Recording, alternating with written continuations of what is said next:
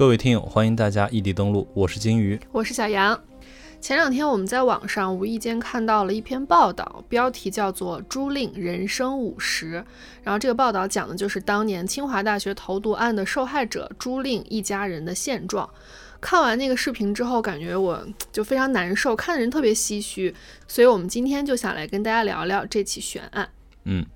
但是其实一般来说呢，悬案都指的是那些没有锁定凶手的案子，或者说没有证据或者线索的，像比较著名的南大碎尸案呀、蓝可儿这些案件等等。对。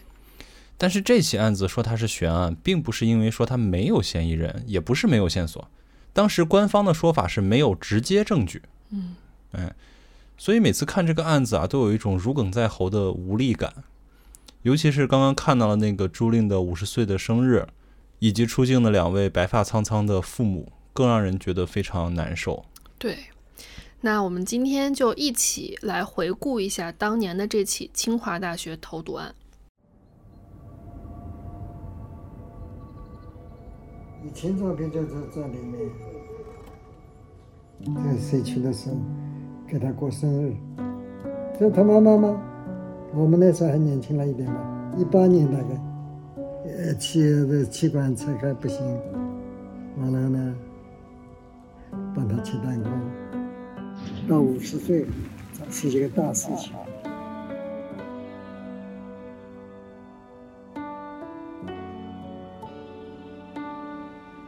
我们先来简单看一下这个案情的背景啊。首先，这个被害人朱令，他的原名叫朱令令啊，大家都习惯省略一个字，喊他朱令。朱令呢，一九七三年十一月二十四日出生于一个北京的知识分子家庭，他的父母呢都是工程师。那朱莉呢，她从小也展示出了过人的艺术才能，呃，真的算是德智体美劳全面发展的一个模范学生啊。嗯，别人家的孩子。对，嗯，她从小啊就学习钢琴啊、古琴，而且当时她的体育也非常厉害，还是个游泳健将，啊，那学习成绩更是不用说了，考上清华了嘛。那在一九九二年呢，十九岁的朱令考入了万千学子的梦想学府，也就是清华大学，成为了清华大学化学系的一名学生。呃，这里我想提一下，就是朱令报考清华大学的原因哈，跟他家里一个比较悲伤的经历有关。其实呢，朱令还有一个姐姐叫吴京，今天的京啊，她们姐妹俩呢，一个跟父亲的姓，一个跟母亲的姓，姐姐呢没比她大几岁。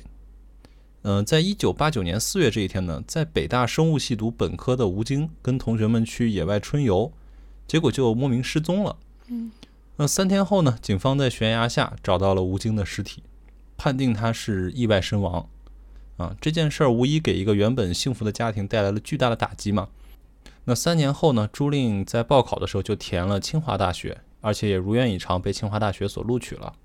那所以朱令没有选择跟姐姐报一样的学校，也是为了不想让父母再伤心嘛，不想再提起那个伤心的地方。对，避开北大这个伤心地嘛。嗯嗯，真的，我觉得从这儿可以看出来，姐妹俩的学习成绩是非常优异的，可以说是北大清华随便挑的程度。对，这是我们怎么也不可能做的选择。对，真的很厉害。嗯，那朱令如愿以偿的上了清华大学之后呢，就开始了所有人都羡慕的清华大学的校园生活。嗯。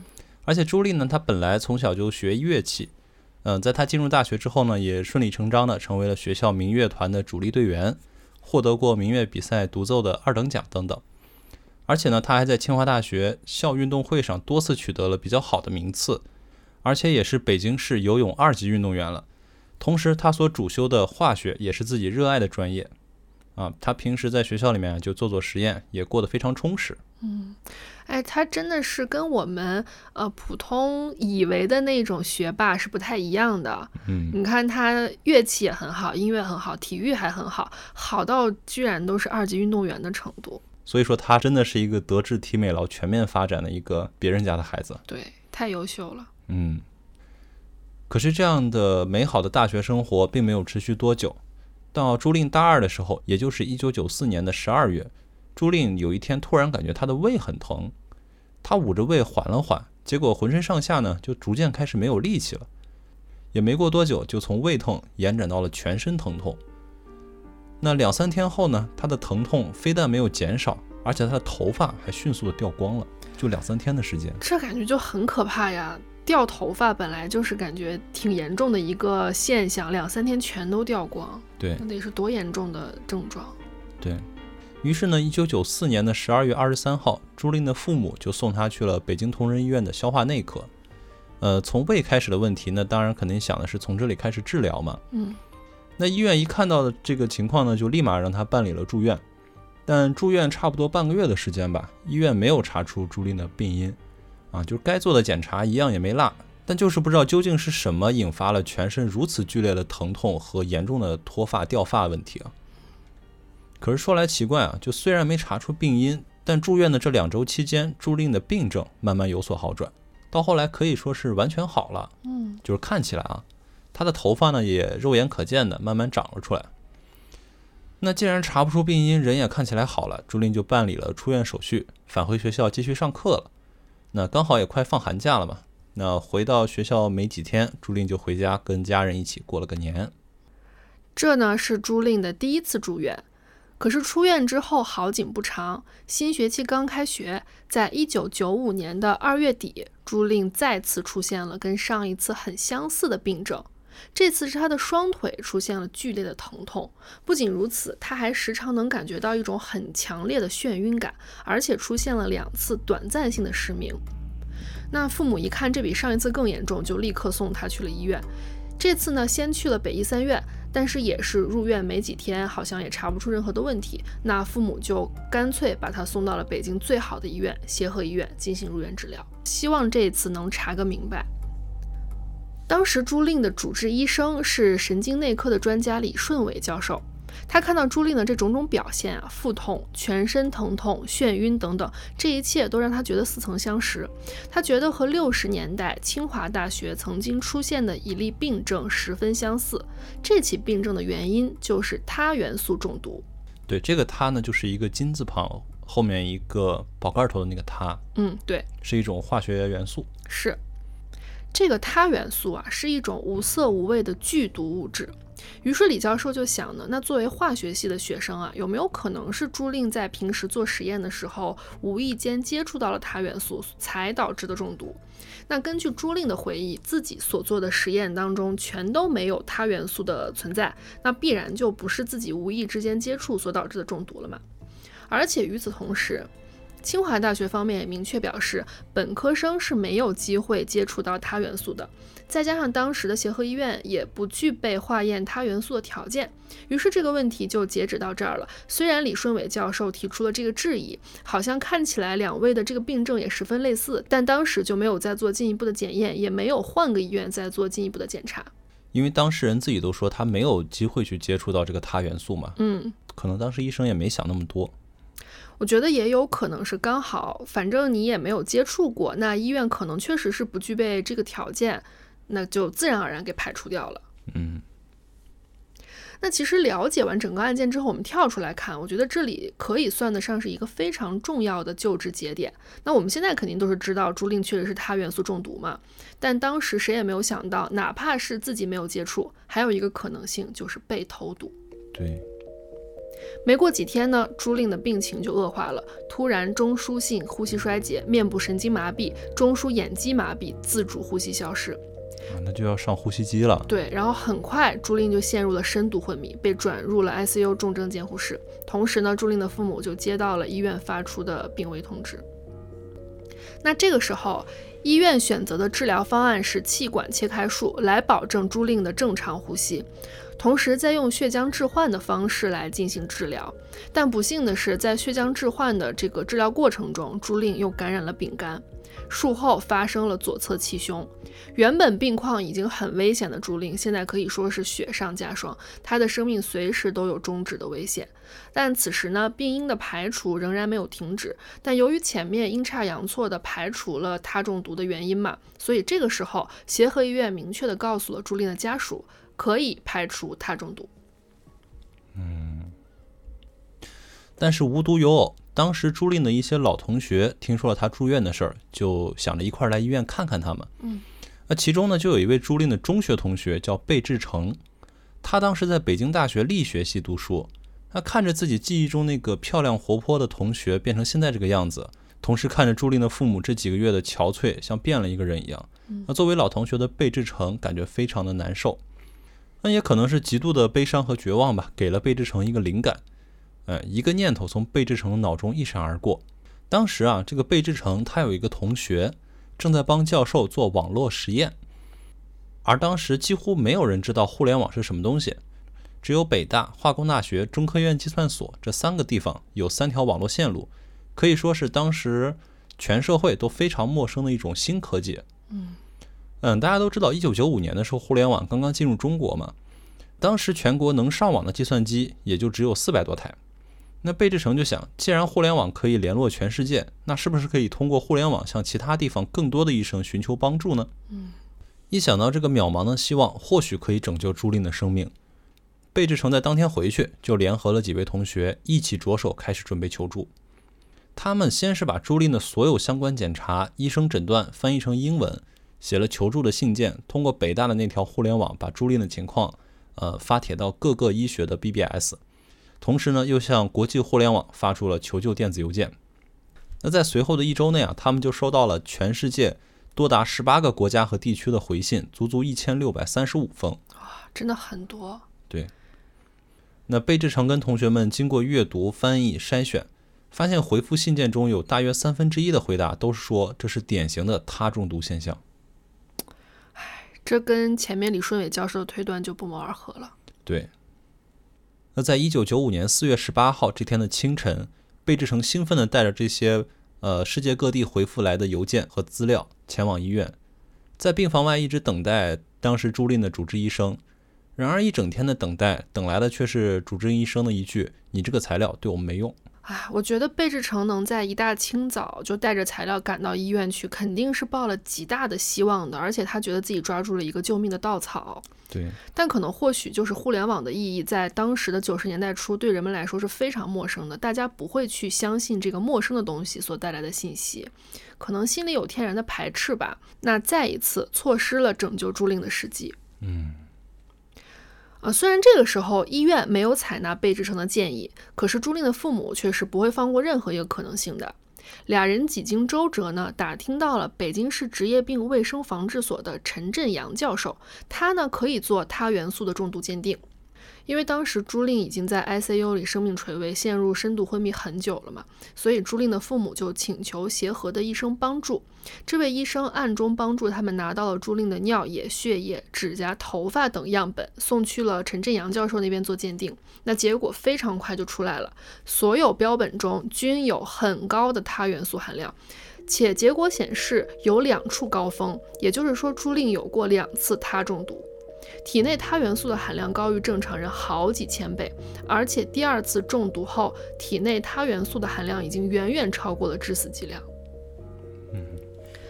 于是，在一九九五年的四月二十八日，朱令终于被确诊为他元素中毒。根据陈振阳教授的建议啊，朱令此时开始服用普鲁士蓝解毒。那普鲁士蓝呢，它其实是一种比较常见的蓝色颜料的成分。那在油漆、油墨、蜡笔和我们甚至用钢笔写字的那个蓝墨水当中，都有普鲁士蓝。那就是这样一个常见的化学药品，挽救了朱令的生命。一九九五年的八月底，昏迷了五个月的朱令醒了过来，保住了生命，体内的他元素被排出了体外。但这个时候毒是解了，可是由于他在体内滞留的时间太长，严重的损害了朱令的神经系统。这些损伤都是不可逆的。朱令人虽然是醒了，但是现在他全身瘫痪，双目的视觉几乎完全丧失，语言表达严重障碍，大脑受损，智力相当于七岁的儿童，可以说是一个风华正茂的清华大学才女，现在已经完全被毁掉了。对，在一九九五年的十一月，朱令从协和医院出院，转入其他医院和康复中心继续接受治疗。哎，其实你看，从第一次出现中毒症状到住院、深度昏迷，再到解毒，整整八个月的时间。对，朱令一家人在这八个月期间受到了怎样的心理折磨？我觉得我们作为一个局外人、旁观者，都非常的扼腕叹息。对呀，更别说他们是当事人了。嗯，而且我觉得肯定是伴随着很多的绝望和不知道怎么办，因为刚开始是无论如何都查不出是什么原因嘛。嗯你像我们得病或者是哪里不舒服，最怕的就是也不知道是什么导致的，你这样就没有办法对症下药。对，而且对于这个家庭来说，他原本已经失去了第一个女儿了，对，二女儿又遭到了这样的事儿。嗯，所以说事情发展到现在，朱令的毒虽然是解了，可这个毒到底是怎么中的，就变成了一个非常重要的问题。对，那我们来盘一下时间线啊。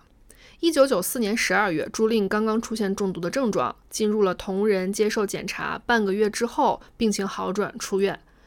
一九九五年十二月底，也就是跟上一次隔了两个多月的时间，刚开学没多久，朱令再次出现中毒症状。三月去协和植物院治疗，四月二十八日确诊他中毒，八月底解毒醒过来。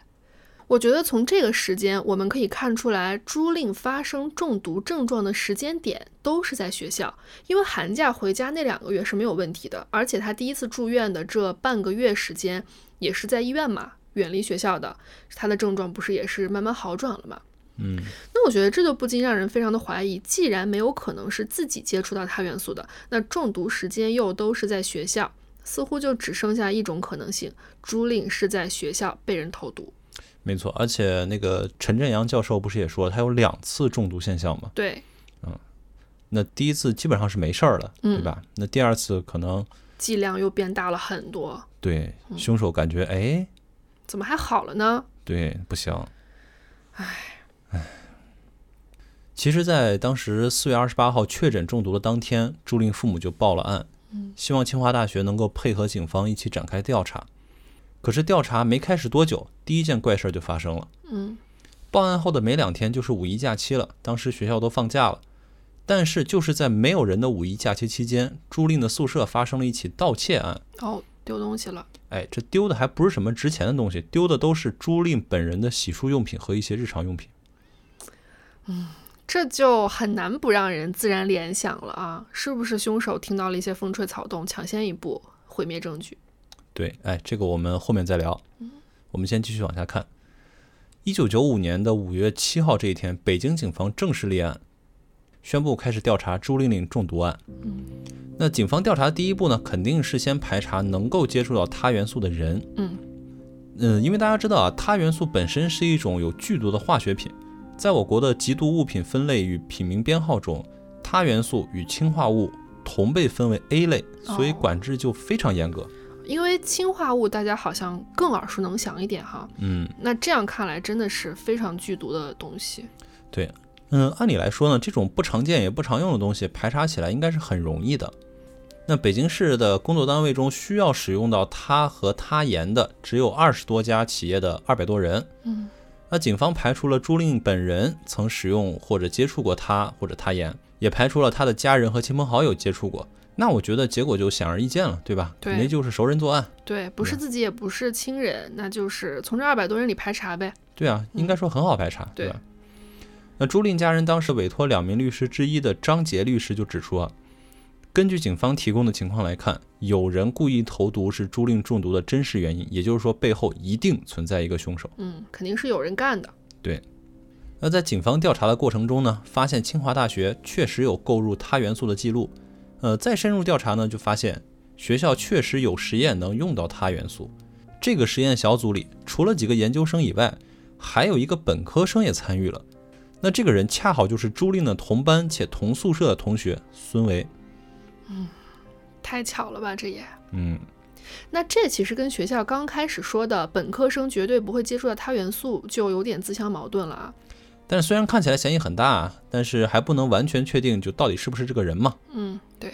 那第二步就是排查学校里能够接触到他元素的人，又有谁能够接触到朱令的日常生活？换言之，就是谁能进入朱令所居住的女生宿舍？嗯，对，毕竟你能拿到这个东西，你还要有机会能去投毒嘛。对，因为根据前面的信息，我们大概能推测出来，反正丢的你看也是他的日常用品，而且他两次都是在学校里面中的毒，那就非常有可能是在宿舍里被投毒的。对，嗯那当时啊，有一位了解内情又有几十年破案经验的老公安王卜推断说，嫌疑人的范围是很小的，并根据清华大学女生宿舍的严格管理，进一步推断啊，朱令身边就有凶手。警方根据能接触到他元素，并且生活与朱令有交集这样一个原则，锁定了孙维为投毒案的唯一犯罪嫌疑人。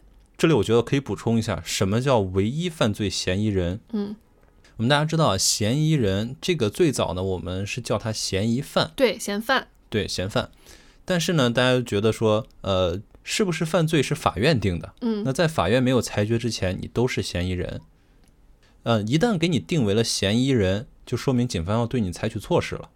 啊，这个措施有可能是强制的，包括像什么取保候审啊，还有什么就是限制出入吧。对，嗯或者说是你对你居住环境进行监控啊，啊，对。等等。那其实是不是可以理解为被指定为唯一犯罪嫌疑人，他的概念就跟我仅仅是怀疑你，它是有实质性的区别的。啊、不一样，不一样的。我怀疑你，你只能作为，呃，只能说是我对你有怀疑，你不能称为嫌疑人。对，那既然指定你是嫌疑人，那就说明警方已经掌握了一定的信证息。据。对，这个孙维呢和朱令是同班同学，他也是北京人，家世显赫，和朱令呢同时也是同寝室的舍友。很巧的是啊，孙维的父亲和朱令的父亲也是在同一个单位工作。有传言说呢，朱令刚考上大学那年，有一个共同的同事碰到了孙维的父亲，就寒暄说：“哎，那个我听说老朱家的女儿也考上清华了，和你女儿一样哈。”本来就是一句非常客套的恭维的话，但没想到孙维的父亲却说：“他女儿怎么跟我女儿比？嗯，这个就味道有点不对了哈。对，嗯就让我们想到这两家是不是有什么问”题？对。那我们再来接着看孙维哈，看看学校里面孙维和朱令啊，他们俩同是民乐队的成员，但是相处似乎并不是非常愉快。在乐队彩排和上课的时候，孙维会用小心思把朱令给排到最后一排，然后还在班里传闲话，说那个朱令故意找借口不愿意参加班级活动等等，听上去非常像是我们在上学时候也经常会遇到的，可能同学之间关系不和。啊，但是无论事实怎么样，我觉得这些事情确实是给了孙维这个人很大的作案动机。对好，那我们再来看一看这个案情的发展哈。从一九九五年五月立案，一直到了一九九六年的二月，这段时间的侦查，警方一直是非常积极的，也是做了不少的调查。其中就包括说，警方在一九九五年夏天到朱令父亲的工作单位调查朱令的父亲和孙维的父亲的关系。嗯，已经开始调查这个人际关系、社会网了。对，再接下来呢，警方在一九九五年的时候就通知朱令家属说，只剩下一层窗户纸了。啊，马上要破案了。接着呢，一九九六年，清华大学派出所所长李慕成告知朱令父母已经有对象了，上面批准后开始短兵相接。这就很笃定了，听起来。哎，但是你注意到他这里用的是短兵相接，嗯，也就是说没这么简单。唉，接着呢，到了一九九六年二月，警方的态度突然开始转变了。当时的北京公安局十四处有关领导对朱令家属表示，案件难度很大，仍在努力之中。难度大在哪儿？嗯，那到了一九九七年二月的时候呢，化学系薛方瑜教授告知朱令家属，校方将配合警方做一次有效的侦破行动，但后来一直没有下文。嗯，虽然此时啊，朱令的同寝室同学孙维已经被警方认定为投毒的唯一犯罪嫌疑人，但直到一九九七年四月，已经正式立案两年，北京警方才对犯罪嫌疑人孙维进行了第一次突审。我不知道这里是他们是走流程太慢，还是但听起来两年之后，因为你犯罪嫌疑人只有一个呀，你嗯两年之后才去审理。所以说这块就很奇怪，就是为什么这件事儿拖了两年才开始进行突审嗯，啊？也就是说，你既然指定了犯罪嫌疑人，但你并没有采取任何的措施，一直拖到两年之后才开始进行第一步审问。对呀，那这个审理的过程啊，其实也非常迅速。八个小时的审讯过后，孙维就被家人接走了。警方也没有对外公开这次的审讯结果。虽然警方也曾表示说有希望、有信心会在公开的法庭上给嫌疑人定罪，但是从1995年5月7日立案以来，这个案件一直没有进入法庭阶段。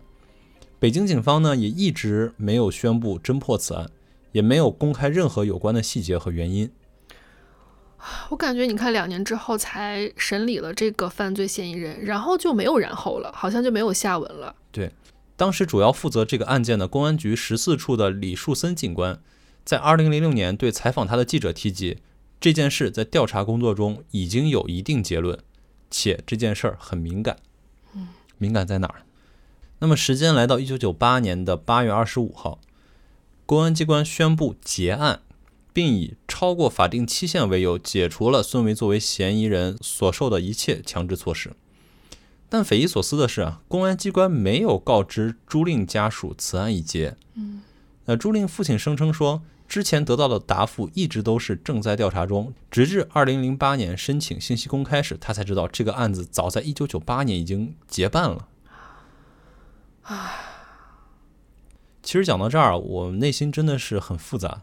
短短一两句话带过去的是十年的岁月啊！是呀，一九九八年就结办了，但是这十年当中，朱令的父亲是一直满含希望的，希望能够得到一个说法。可是，在十年之后才知道，早都已经结办了。对，而且这个结办时间就很奇怪，哪有这么短时间就结案了？找不着人，结办了。而且这个结案还是在有唯一犯罪嫌疑人的情况下，他们结案了。而且理由是超过法定期限。嗯，有没有学法律的朋友们，这里可以给我们科普一下？对。那朱令的父亲得知十年前这个案子就已经结办之后，在二零零八年的五月十二日，朱令的父亲吴承之向北京市公安局提交了要求公开朱令急性他中毒案件的侦破过程和结果的申请。当日呢就被受理了，但是十八天过后，市公安局以法律法规及相关规定不予公开的其他情形为由，发出政府信息不予公开告知书，也就是说驳回了朱令父亲要求公开这个侦破过程的请求。这个就很不常见啊！你看，咱们举个最近的例子来说，像南京的那个蛋糕店老板，嗯。那个案子其实警方就很积极啊，你要侦破过程，我就给你侦破过程。嗯，最终证明那个蛋糕店老板是无辜的嘛。嗯，对吧？因为其实，呃，我要求公开透明来公开这个审理过程是公民的权利嘛。对。那你其实如果说真的没有问题的话，你公开了就是你好不好大家好的事儿嘛。嗯。那他这样的行为让我一个局外人就觉得有一点欲盖弥彰。对。那接下来，在二零一三年的五月八号，平安北京的账号在微博上发布了公开说明，标题为《北京警方回应朱令令案》，内容是这样的：感谢社会各界对朱令令案的关注，这起案件未能侦破，我们至今深感遗憾。对朱令令个人遭遇的不幸和家人承受的痛苦，我们深表理解和同情。一九九四年十二月，清华大学化学系九二级本科生朱令令因身体不适住院治疗。一九九五年四月二十八日，被确定为他盐中毒。同年五月五日，清华大学保卫部向我局报案，我局接报后迅速开展工作，认定有投毒犯罪事实发生，依法立案侦查，组成专案组开展侦查工作。专案组根据朱玲玲的日常活动情况，深入调查走访了一百三十余名相关人员，并对北京市经营和使用他盐的全部一百余家单位开展工作。因从朱令令出现中毒症状到公安机关接到报案，时间已近半年，相关场所没有监控设施，犯罪痕迹物证已经灭失。尽管办案人员尽最大努力，采取了当时能够使用的各种刑事侦查措施，仍未获取认定犯罪嫌疑人的直接证据。本着以事实为依据、以法律为准绳的精神，警方将有关工作情况向其家属进行了详细介绍，并报请政府协调学校和社会相关单位为其支付医疗费用，予以生活补偿。工作中，专案组始终坚持依法公正办案，未受到任何干扰。公安机关和侦查人员对所有的刑事案件，特别是严重侵害公民生命安全的案件，都会尽职尽责，全力以赴开展侦破工作。只要有一线希望，我们都会尽最大的努力。但也确有一些案件受侦办条件限制，碍于证据灭失等客观因素，最终无法侦破。对此，也希望社会公众能够理性客观看待，尊重侦查工作规律，理解支持公安机关依法办案。以上。那到这儿呢，这起投毒案的调查过程就算是告一段落了。从一九九五年立案到一九九八年结办，再到二零一三年官方的公开告知，整整十八年，所有关注这起案件的人都没有等来一个合理的解释。而且我们也能从前面的一些信息中看到很多的疑点。那接下来我们就一一聊一下这些有一些匪夷所思的地方。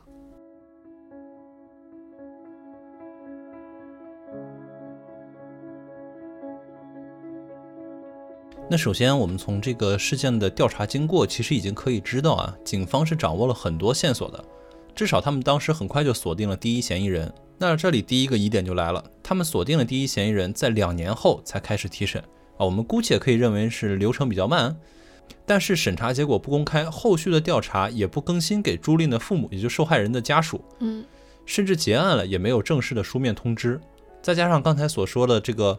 负责这个案件的公安局李树森警官对记者说那番话，嗯，真的没办法让人不去联想。好，我们先来说这个丢东西这个事儿啊，这个当时来说的话，如果他是被投毒的，那么他的日常生活用品中肯定是有铊元素的存在的，对吧？呃，而且我这里跟大家普及一个点啊，就是铊元素这种东西啊，它是属于硼族的。呃，换个大家好理解一点的方式，就是说我们的玻璃也是硼质物，嗯。也就是说，它如果进入玻璃杯里面的话，它会跟一些原有的元素进行置换反应。嗯，呃，换句话来说，就是这个东西你是永远也洗不掉的。嗯，只要它存在，它就一定洗不掉。啊，当时也有说，这个我们是不是没有这个检测它的这个技术啊？其实不是的，因为大家知道，铊元素它其实就是半导体工业中的一种重要杂质。也就是说，我们国家在发展半导体工业的时候，对铊元素的检测是非常成熟的。嗯，可以精准检测到十的负十五次方铊元素，什么概念？也就是说，比纳米还要小的铊元素都可以检测得到。嗯，所以说，既然当时有这个技术，那么只要把这个它的生活用品送去相关检测机构，就一定能确认它是在什么情况下被投毒的，对吧？而且这个东西上到底有没有铊元素？对，嗯。但是神奇的就是就丢了。那其实根据你刚才说的这个它元素在杯子或者说是什么东西上是洗不掉的，那我觉得就更可以说明这些东西丢了的目的。嗯，就是如果毁尸灭迹说。对，如果说可以洗掉的话，那我洗洗涮涮也就无法证明这个上面有过毒素嘛，对不对？对。那这里要说一下，根据朱令家人的辩护律师张杰律师所说啊，当时朱令的这些洗漱用品丢了不仅一次，而是丢了两次。哦，他说这些现在可能网上都查不到了，因为网上我们自己查的资料也是看到说，就是在五一假期期间丢了一次对，啊。然后这个张律师是说呢，朱令家人报案之后，呃，首先很奇怪的就是警方没有第一时间封锁现场，嗯恰好是碰到了五一假期，那就是既没有立案，也没有封锁现场，那刚好在这个时间点就发生了第一次的盗窃事件。我觉得这个就很不合逻辑。按理来说，五一假期没人，你不是更好封锁吗？对呀，是的。嗯，然后第一次丢掉了之后，据当时是说啊，呃，应该是在那个犯罪嫌疑人孙维的床底下找到了朱令的一个杯子，哦，啊、然后但其他的一些东西，比如说洗发水啊、眼镜盒呀这些东西还是不见了。嗯，然后这些东西不见了之后被找到了，找到了之后呢，这些东西就作为证物全都放在了这个公安局，呃，但是这个地方怎么找到的，在哪儿找到的，就大家都不得而知了。哦，那是不是同样的一批也不知道了？对，然后找到了之后呢，那这一箱证物原本按理说是应该归还给失丢失的这事主嘛，对不对？但是当时的警方没有把这一箱东西还给朱令家人，而是把这箱东西还给了清华大学的保卫处，哦，就还的也很奇怪。哦，那接下来就发生了第二次，呃，算是失窃案件吧。这箱第一次丢失的东西到保卫处之后，没过多久又不见了。不见了之后，保卫处就跟朱令的父母说：“哎，那这个不见了也非常不好意思，赔给你们几千块钱，完事儿。”啊，对，然后当时这个张杰律师是说：“那你有脾气吗？你有的说吗？他就是跟你说丢了，他要赔钱给你，你能怎么办？”那这些东西在当时这个阶段，我觉得都是非常非常重要的证据。对，你但凡拿去化验一下，或者我们再往回退一步说，你在哪儿找到的？是谁有机会在五一进去宿舍等等？你把这些人啊这些环节都问问清楚呢？它会不会就是另外一个结局？对，我觉得这个就很不合逻辑啊！五一假期期间本来就没什么人能进宿舍，那唯一这个进宿舍的人，应该很容易就能被查出来吧？对呀、就算你没有监控，你问问吧，你门卫大爷总知道吧？是，而且肯定是有值班的人的，对啊，嗯就没有查。嗯，而且这个还给保卫处这个操作也是很奇怪，对，我觉得我们需要换一个视角来看一看这位官方唯一指定的犯罪嫌疑人孙维。这个孙维啊，他也是清华大学九二级物化二班的学生，但他的家庭可非常不一般。首先从他的爷爷辈开始说，他的爷爷孙岳奇曾任中国国民党革命委员会副主席，参加过五四运动的。哇，好家伙！而且他当时领导开发了中国大陆第一个油矿延长油矿，呃，领导创建了中国第一座较具规模的石油城玉门油矿，可以说是为祖国的石油工业的飞速发展奠定了基础，是中国工矿泰斗、中国能源工业创办人和奠基人之一，在国内具有很高的威望。这个 title 一样一样的，真的很厉害啊！听起来，对，这些都是百度百科上的哈。嗯嗯。同时，在网上有一篇这样的报道：，一九九二年，在名为《团结》的期刊上写道，孙岳奇百岁华诞祝寿会在京举行，中共中央总书记江泽民赠亲笔题签照片留念，彭清源主持祝寿会。嗯，好家伙，好家伙。那我们再来看孙维的伯父孙福林，一九八三年至一九八八年，孙福林任北京市副市长。哇！全国工商联副主席兼北京市主委，中国民主建国会北京市委会副主委，可以说很吓人啊！大家知道，北京市的市长可跟一般市长不一样，北京市市长是直接评级其他省的省长的。对对，同时，这个孙福林在一九八八年至一九九八年任北京市政协副主席，越来越厉害了。对。而且他还是第二至第五届全国政协委员，第六、第七届全国政协常委，第八、第九届全国政协副主席。那以上呢是很小一部分对孙维家人的百度百科介绍哈，还有一些更厉害的我们都不敢说了。是，大家其实感兴趣的话可以去百度搜一搜啊，能搜出来很多很吓人的东西。对。那我们再回到案件啊，作为局外人，很容易就可以提出几个疑问。锁定嫌疑人后，为什么没有立刻展开调查？两年后对孙维的那次提审结果是什么？朱令的宿舍失窃是谁干的？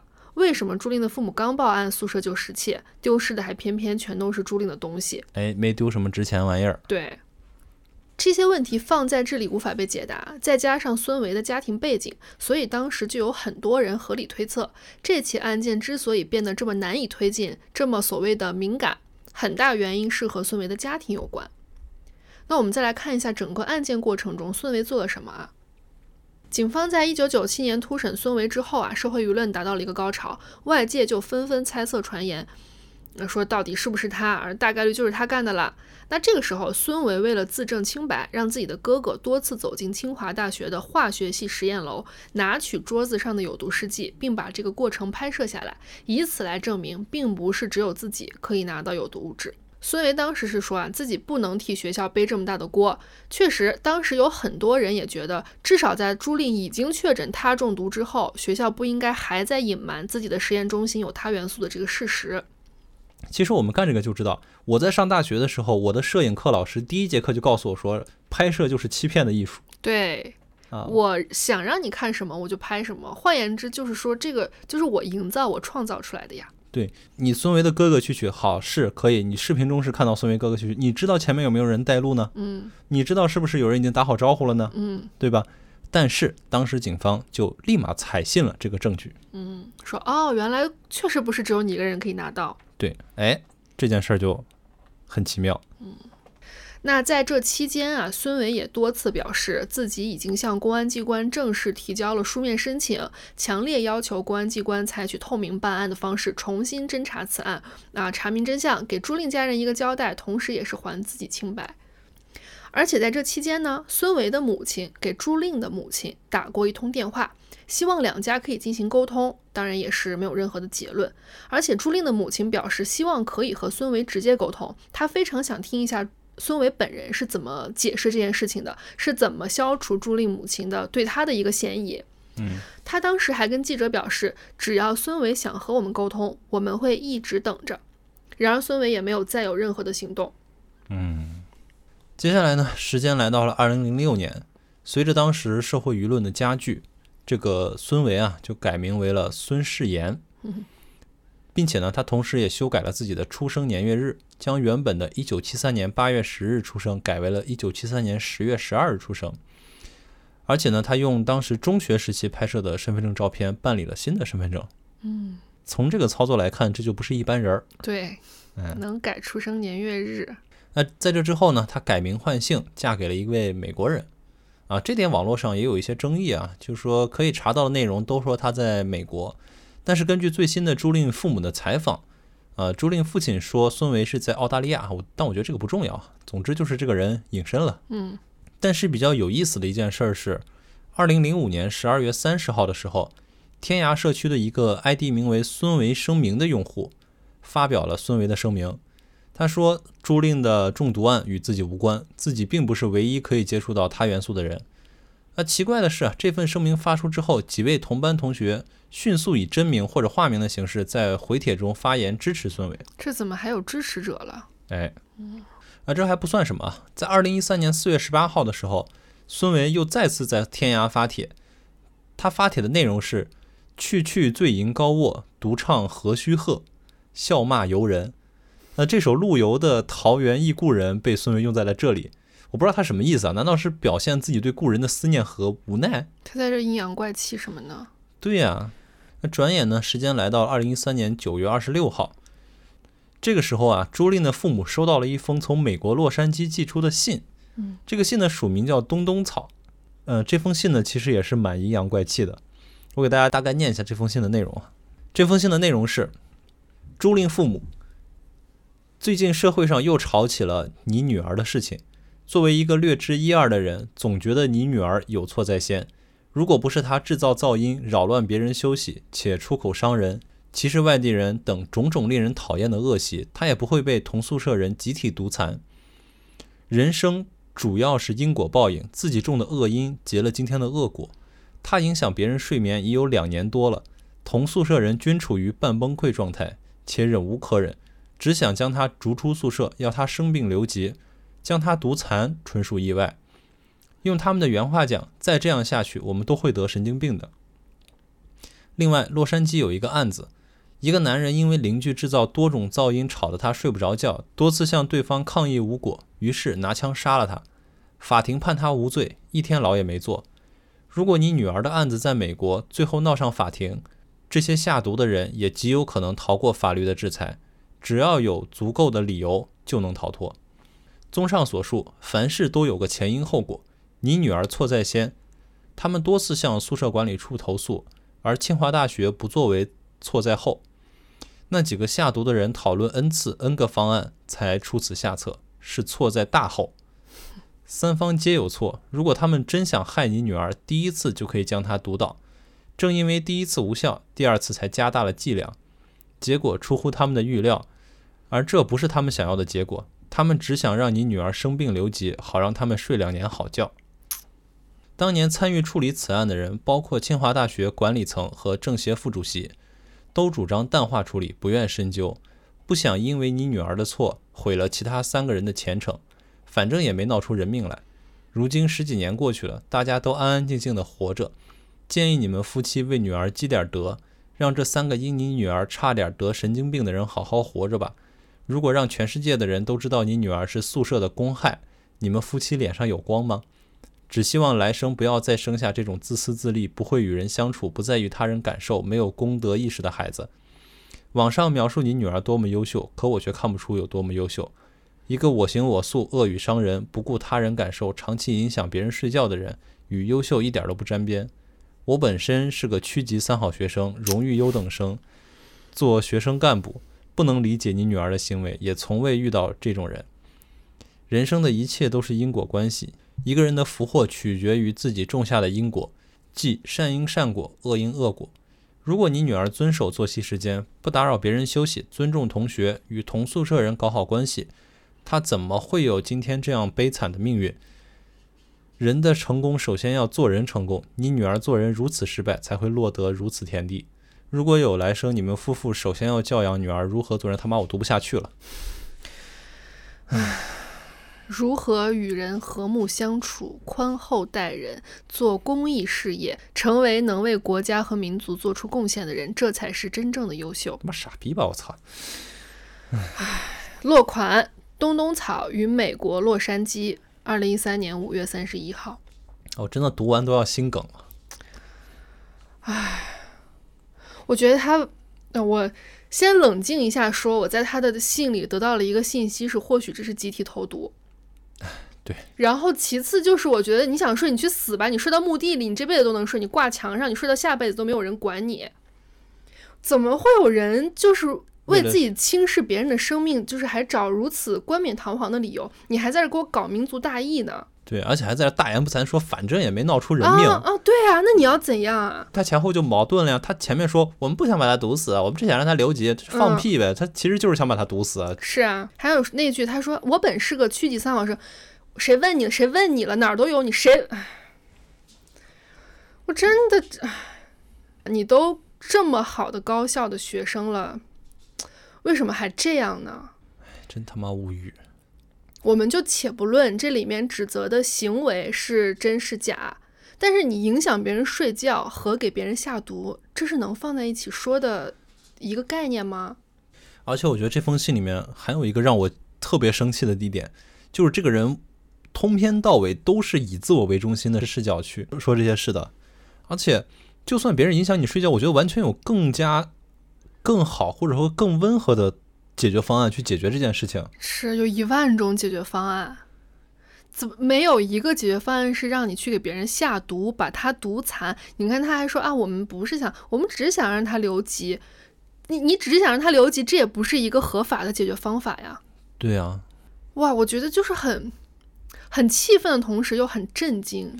对，就是说，我觉得这件事儿可能放在我们这个年龄来说，这是一件非常好解决的事儿。嗯，哎，哪怕我下下策我把他打一顿，对你吵一架打一架吧。而且他说再这样下去，我们都会得神经病的。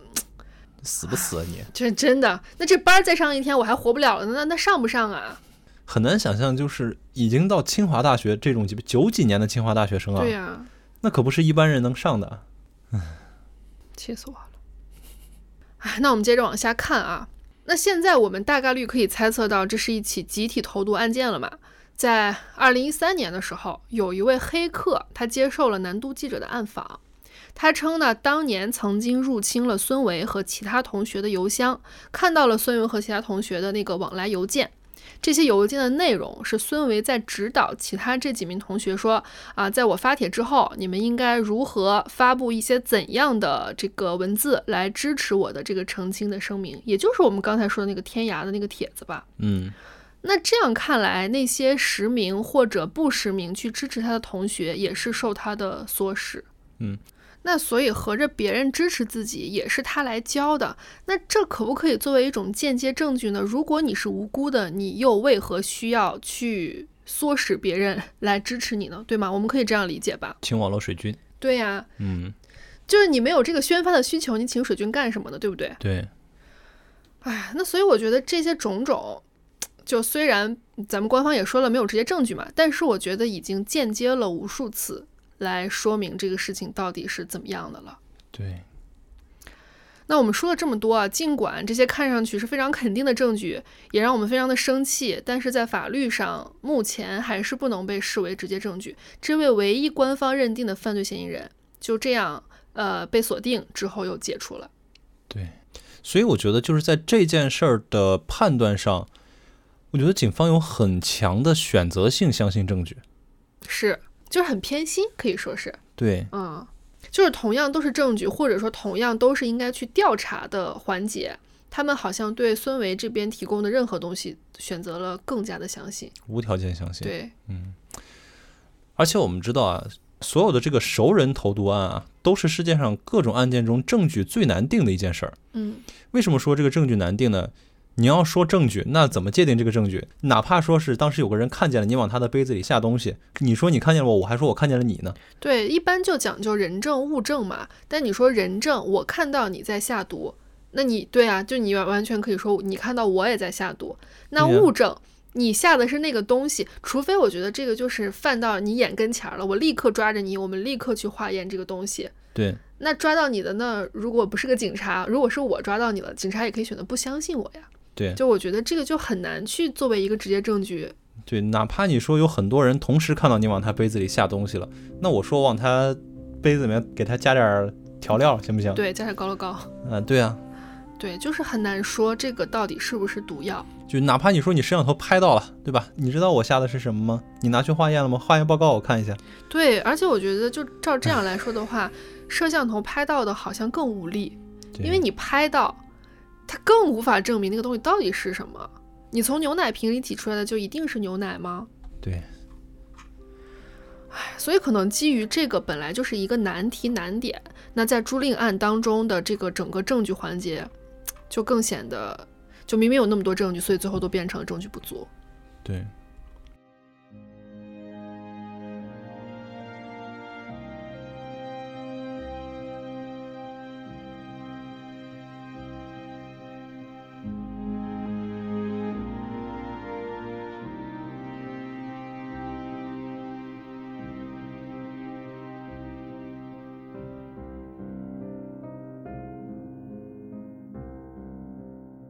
好吧，那我们刚才前面说了那么多，都是案情本身。那现作为这个案件的受害人朱令，他现在是一个什么样的状态呢？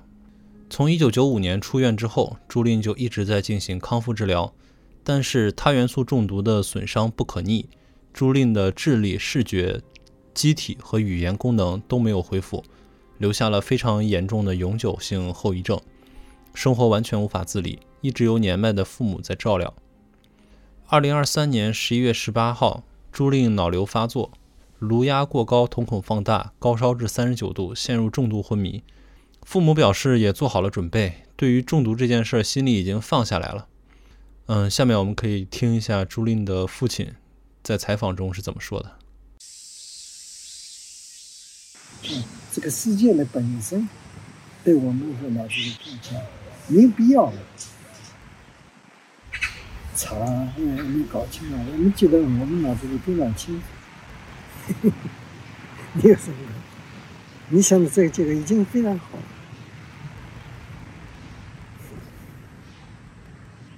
比不明不白好多了吗？清清楚楚。那不管怎么说吧，二零二三年十一月二十四号，朱令在病床上迎来了他的五十岁生日。但是这错失了这三十年，到底应该由谁来弥补它呢？那其实整个案件的来龙去脉大概就跟大家介绍清楚了。那朱令案在我们这里的几大悬案里也是在论的嘛，但是它这个悬的方式真的让人有太多太多的疑问和，反正我个人是有很多的不服气的。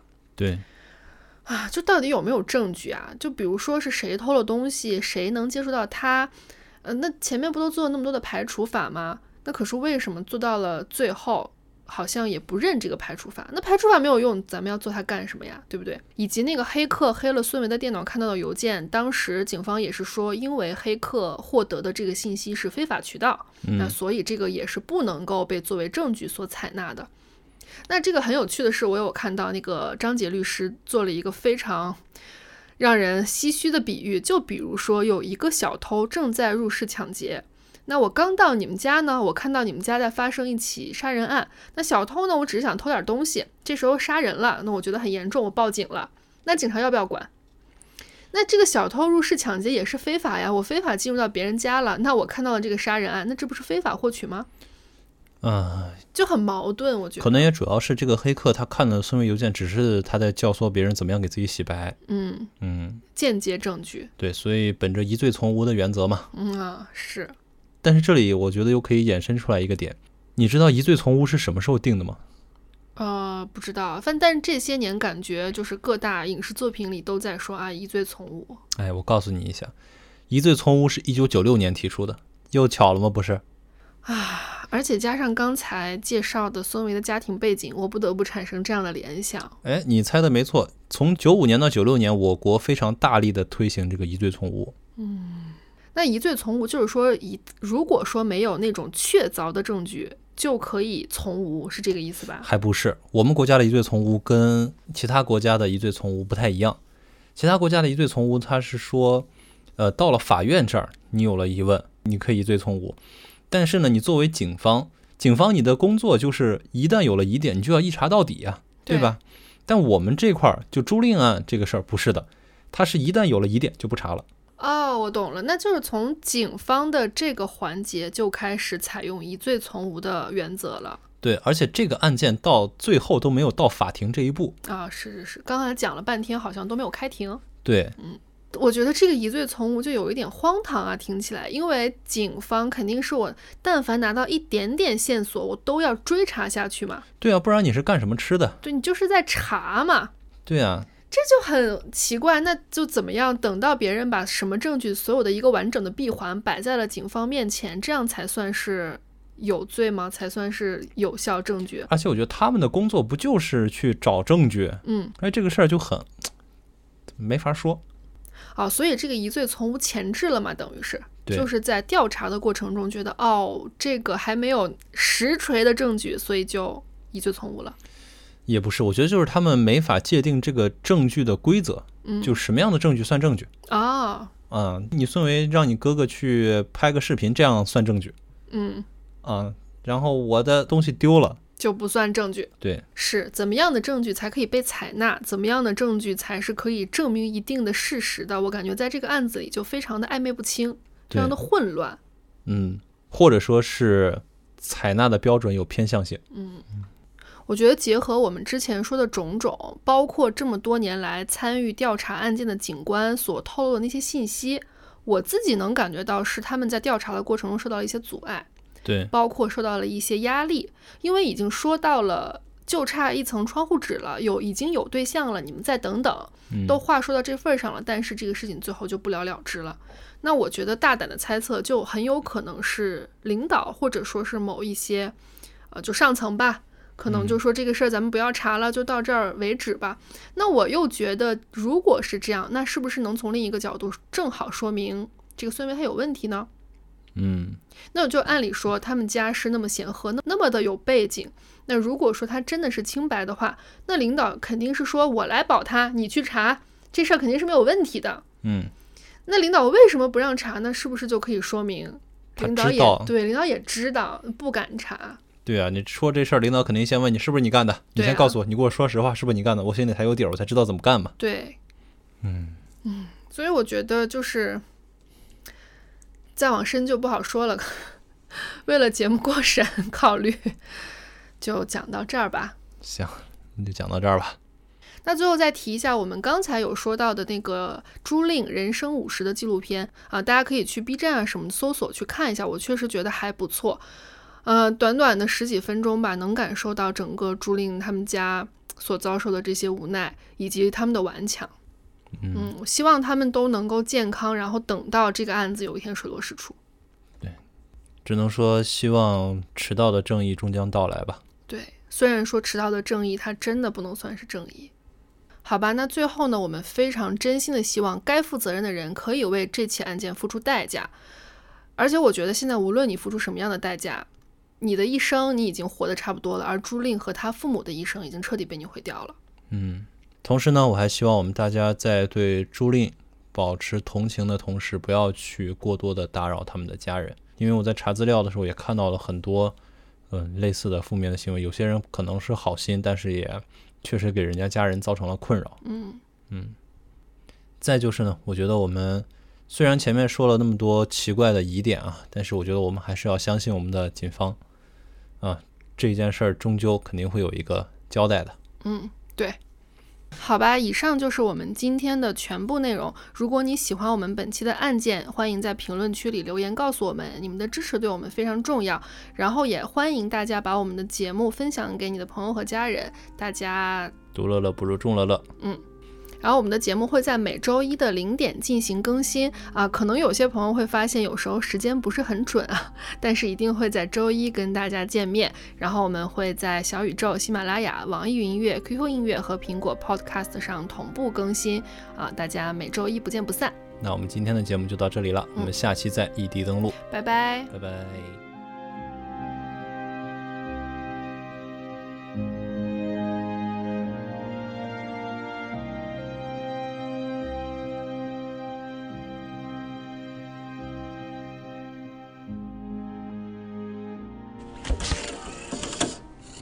却在1994年、1995年遭人两次蓄意用它投毒。